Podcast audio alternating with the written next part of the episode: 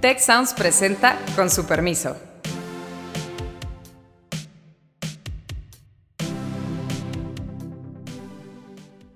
Con su permiso, soy Beata Boina y hoy vamos a hablar sobre eh, la reforma eh, del sistema electoral mexicano propuesta por el presidente eh, López Obrador.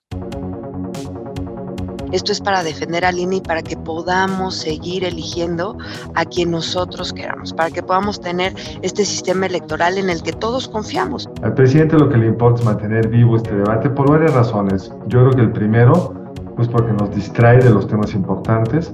Eso se vuelve un tema ya tan politizado que realmente, y, y, y la ciudadanía tiene tan, tanta conciencia de que realmente podría generar a veces más problemas que realmente este, votos.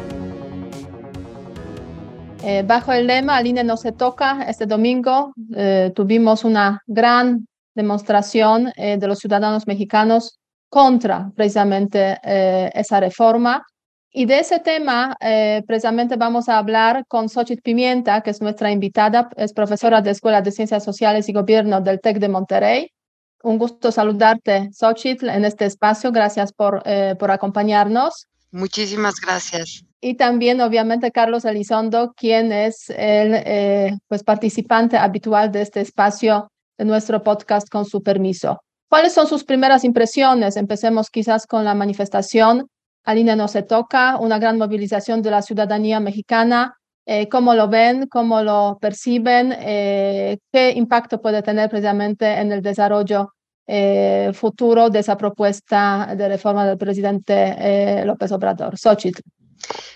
Pues mira, Beata, yo estuve en la marcha el domingo y me pareció verdaderamente fascinante lo que pasó ahí.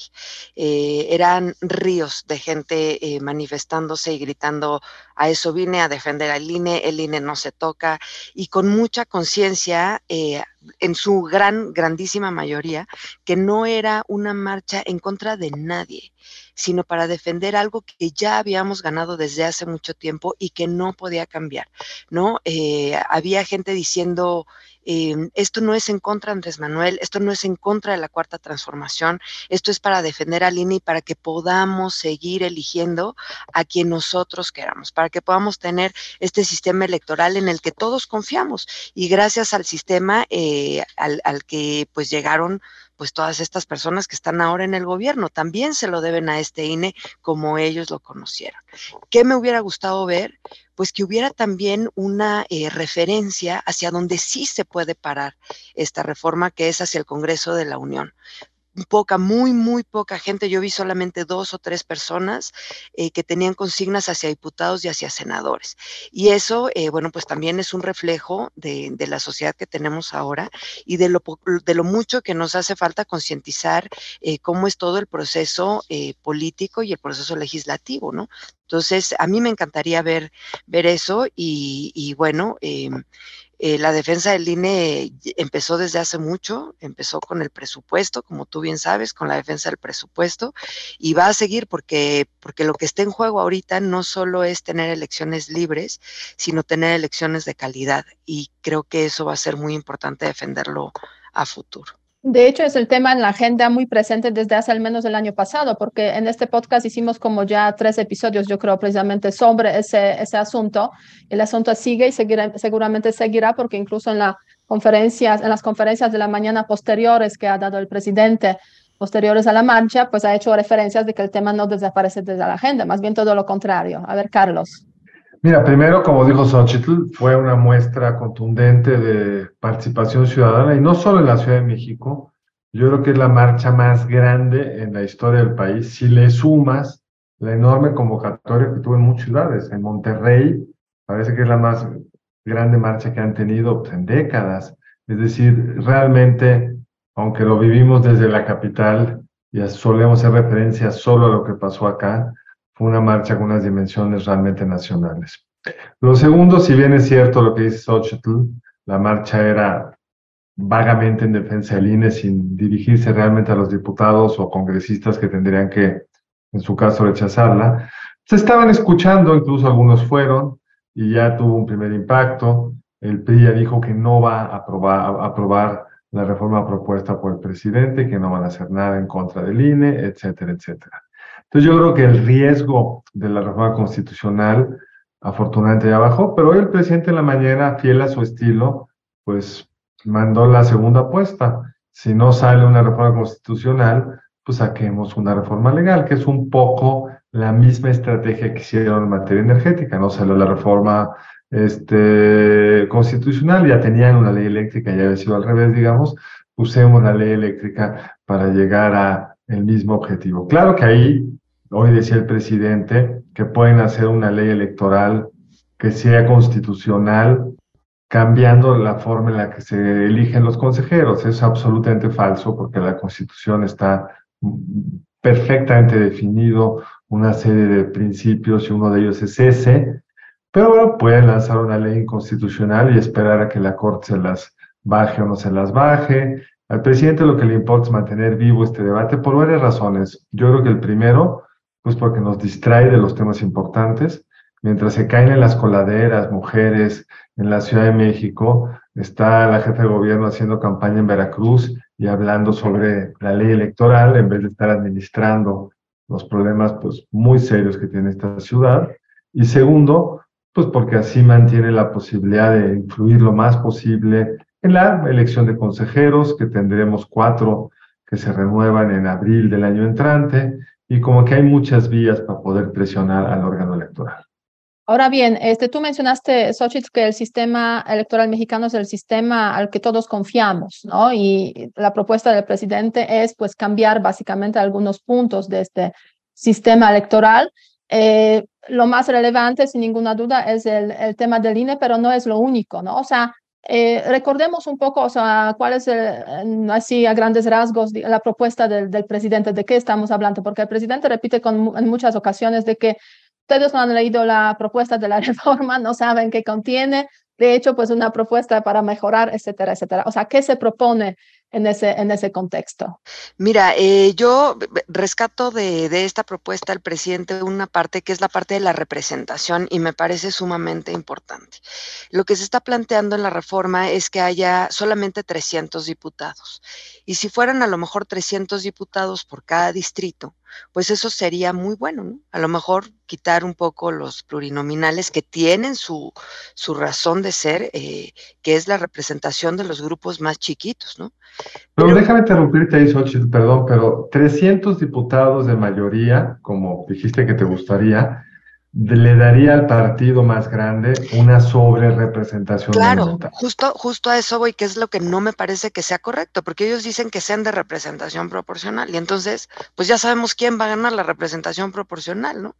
Pero en estados, por ejemplo, si, si, se, si si a cada estado le tocan sus distritos. En Aguascalientes, por ejemplo, que tiene tres distritos electorales, eh, pues hay tres diputados. ¿no? Y entonces imagínate que hay un partido que gana el 25% de la elección, otro gana el 20%, otro gana el 18%, y alguien que tenga el 17%, de la elección, ya no le toca a ningún partido, ya no le toca a ninguna cultura. Ese es el gran problema con ese sistema. Brutal, así es. Que a los eh, partidos chicos, en los estados chicos, se quedan sin, sin, sin posibilidad sin de... posibilidad alguna de tener representación, ¿no? Ese modelo no funciona por las razones que tú dices. Si nos vamos a disminuir a 300 sin diputados de representación proporcional, no funciona por la sobrerepresentación. Pues hay que buscar una forma de, con el régimen mixto actual, hacerlo más representativo, porque hoy el problema que tenemos es que hay potentes sobre representaciones para el partido más grande. Morena no obtuvo la mayoría amplia con sus aliados en los votos que hoy tiene la Cámara de Diputados. Y eso es lo que habría que resolver, yo. Así es. No, de acuerdo, la sobrerepresentación y la sobrerepresentación obligada y falsa, ¿no? O sea, ese tema de que pongan, por ejemplo, en las listas plurinominales, en los primeros cinco lugares, a personas que no militan en el en el Partido Verde o en el PT, sino que militan en Morena y entran por otras listas de otros partidos, pues me parece también eh, realmente un, Es un fraude a la fraude, exactamente, es un fraude completo a la, a, la, a la, elección y a la ciudadanía, ¿no? También que está, que está confiando en el sistema. Ahora, sí creo que haya como estas cosas, ¿no? Eh, que se puedan modificar. Eh, pero eh, también hay cosas que son inaceptables, ¿no? O sea, que sea... Déjame pararme acaso en lo que sería aceptable. Yo creo que algunas cosas, y esta es una de ellas, que habría que discutir. Pero yo quiero subrayar que las reformas nunca se hacen al cuarto para las 12. Jamás. Nunca se hacen con la elección presidencial ya enfrente. La con la elección del Estado de México, Carlos. Tenemos una, gran, una elección muy importante en el Estado de México y en Coahuila en junio del año entrante y en un año arranca el proceso electoral. Entonces, es un gobierno que le gusta hacer las cosas a la carrera, pero una reforma electoral requiere mucho consenso, mucha planeación y por eso se hacen las reformas electorales al principio de la administración para que incluso se puedan probar en la elección intermedia. Entonces yo creo que nada más por eso no es momento de discutir estos temas. Y la otra es que creo que sería la primera vez que una reforma, electoral eh, pasaría sin la mayoría de todos los, o sea, sin la, sin la unanimidad de todos los miembros del Congreso. Y eso ya, ya de por sí le restaría pues muchísima credibilidad, ¿no? Absolutamente, las reformas son, han sido en general para resolver los agravios de la oposición derrotada. Así se fueron haciendo las sucesivas reformas. Que se gasten mucho en radio y televisión, dijo el candidato López Obrador en 2006, tras que perdió la elección. Ah, pues entonces hay que cambiar las reglas para que sientan los partidos políticos que hay equidad que en el Pacto por México la oposición le sacó al PRI cosas como la creación del INE y de un tribunal electoral con mucho más peso en las elecciones estatales, pero siempre han sido reclamos de la oposición. Entonces a mí me parece absolutamente inaudito que sea el gobierno el que esté diciendo que hay fraudes cuando ellos han visto que llegaron al poder con este INE y que además pues han ganado el grueso de las elecciones estatales y no han podido mostrar un solo caso de supuesto fraude de la oposición que les haya ganado por fraude. Pero lo más serio creo que está en otro lado, ¿no, Xochitl? El tema del INE. El tema del INE ahorita a mí me parece gravísimo el tema, por ejemplo, del presupuesto, ¿no? Eh, yo creo que eso es algo que se debe revisar porque si se está em, minando al INE de alguna forma es, es a través del dinero las instituciones y los organismos requieren presupuesto, gasolina para estar funcionando. Y mira, hablemos, por ejemplo, de estas 350 vacantes que tiene el Servicio Profesional Electoral, que no se han podido concursar porque ha sido una forma de ahorrar, ¿no? Una forma de ahorro, digo entre comillas, porque tienen ahorita funcionando funcionarios, pues haciendo muchísimas más cosas de las que deberían eh, hacer. Hablemos eh, de lo que va a pasar con la Junta General del INE, como decía Carlos, no se puede cambiar antes ¿no? Eh, y hablo de la Junta General porque pues es funcionarios que se van a ir con el presidente, que se tienen que liquidar, ¿de dónde va a salir ese dinero?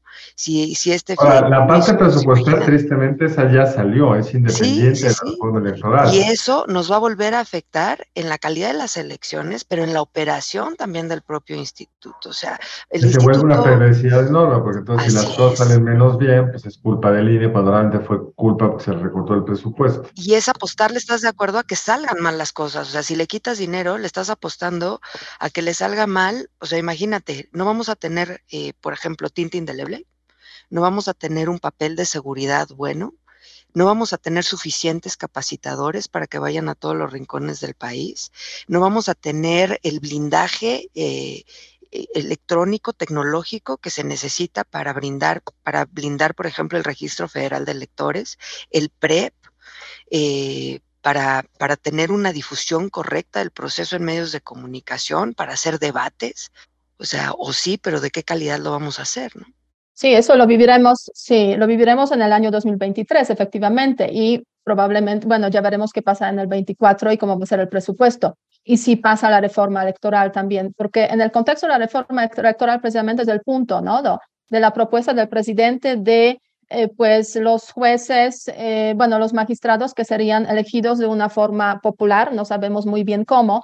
Y la verdad es que la opinión de la Comisión de Venecia, que llegó hace poco, este, en octubre, a finales de octubre, eh, sobre precisamente la propuesta de la reforma, del proyecto de reforma constitucional del sistema electoral, considera que esa propuesta no contiene suficientes garantías para la independencia e imparcialidad del, INE y de los jueces del Tribunal Electoral. Es la opinión de la Comisión de Venecia, que es una institución, es un órgano independiente del Consejo de, Europa. El Consejo de Europa es una organización, México es observador de esa organización y justamente el INE solicitó la opinión de los técnicos podríamos decir que conocen el tema, conocen los temas electorales de todo el mundo, cómo es esa propuesta, si realmente se ajusta o no se ajusta a los estándares de un Estado democrático. Y resulta que no se ajusta, porque no garantiza esa independencia e imparcialidad. Y yo creo que ese es el punto principal precisamente de discordia y que ha generado pues tanta respuesta también de los mexicanos que han participado en la marcha, básicamente de este fin de semana.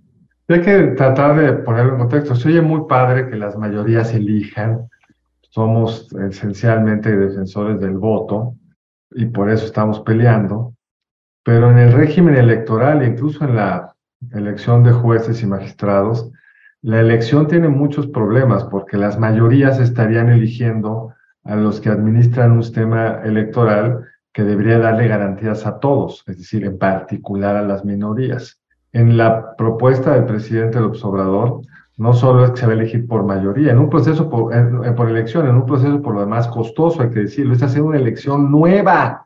Adicional. Lo que se está ahorrando por un lado se tira la basura por el otro. Y mira, Carlos, eh, perdón, Beata, en, en términos, por ejemplo, del tribunal, o sea, el tribunal ha sido últimamente un organismo que eh, pues ha sido muy, muy polémico, pues sus decisiones han sido complicadas, complejas eh, y a veces eh, contradictorias, hay que decirlo. y son jueces que son electos, magistrados que son electos a través de un, de un examen de oposición donde tienen que demostrar conocimientos, etcétera, ¿no? Y después ya viene la parte política que es la aprobación del Senado, pero aún así, tenemos un, em, un, tribunal, ¿no? Que ha sido, insisto, no muy cuestionado últimamente. ¿Qué va a pasar cuando pase esto que dice Carlos, ¿no? Con toda la decisión la dejemos en manos, pues, de una mayoría que sabemos que no es plural, ¿no? Eh, la, la, respuesta es clara, ¿no? Pues vamos a tener un tribunal que no es juez de nadie. Eso sí, sin duda, hay muchos, muchos otros temas eh, que deberían ser tratados. Ahora bien, al presidente le importa eso porque quizás de eso va a depender este, el desempeño eh, básicamente en el año 2024, ¿no?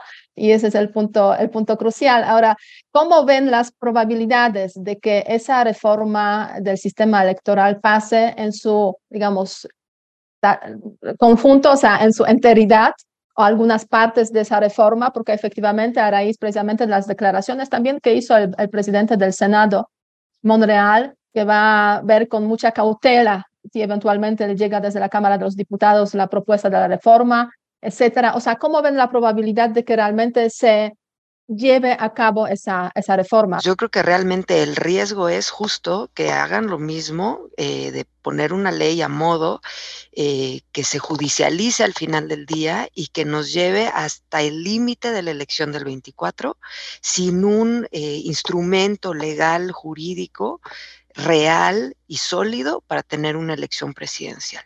A mí eso es lo que me parece muchísimo más riesgoso, porque este proceso de que sí la ley o sí eh, la reforma electoral plena, pues nos puede llevar mucho tiempo. Acuérdense que en México los procesos electorales pueden, digo, los procesos eh, en, el, en el legislativo, ¿no? El, el cambio de una ley puede durar igual un mes o igual 10 años. Entonces nos puede llevar muchísimo tiempo, pero nos va a orillar a tener una elección presidencial con un instituto mermado en lo económico, en su, en su interior, y, además mermada eh, el sistema electoral, porque no vamos a tener un andamiaje legal que lo esté reforzando. Y eso va a ser muy, muy peligroso. Sí, así que pues eh, la verdad es que el panorama no pinta muy bien. Yo haría un comparativo con un poco el contexto europeo y la Unión Europea, o sea, el método de cherry picking, o sea, sacar, digamos, algunas, eh, algunos elementos de esa reforma, que, la propuesta de reforma que propuso eh, López Obrador para pues salvar la cara un poco y decir que sí hemos reformado el sistema, eh, pero que al fin y al cabo, pues la verdad es que probabilidades pocas, eh, tal como lo menciona Carlos y tú, Sochi, también, de que realmente pase la reforma en su conjunto. Y también yo me imagino que las fuerzas políticas pues están cobrando también conciencia efectivamente de que estar totalmente con la reforma del presidente López Obrador, reforma eh, del sistema electoral, pues les puede costar también votos, ¿no? Porque la verdad es que eso se vuelve un tema ya tan politizado que realmente, y, y, la ciudadanía tiene tanta conciencia de que realmente podría, podría generar a veces más problemas que realmente este, votos en las elecciones de 23 y 24 sobre, sobre todo. Ojalá, eh, Beata, que como dices, ¿eh? sea una llamada fuerte de atención para los partidos de oposición y para que al menos en esta parte eh, salgan sólidos en las cámaras. Yo, yo espero también, deseo fuertemente que la ciudadanía eh, salgamos a exigir ¿no? Que, que, que, pase esto y, que despierten un poco los partidos de oposición y vean más allá que sus intereses políticos de aquí a uno o dos años. Sí, solidez de la oposición, que falló en varias ocasiones durante esos años, sin ninguna duda. Ojalá no fallen en ese, en ese contexto y, y, con eso este, vamos a cerrar, pero antes del cierre, Sochi, te pediría a ver si nos, eh, nos recuerdas tus redes sociales también para los que quieran seguirte. Mi Twitter, como no es arroba X o pimienta, pimienta como la que se come. Eh, y bueno, pues también que sigan las redes sociales de, de la escuela, arroba C Sociales Tech, ¿no? Así es, importante seguir nuestras redes sociales. Aquí estaremos, eh, obviamente, en este espacio. Muchas gracias eh, a Xochitl, a Carlos por estar.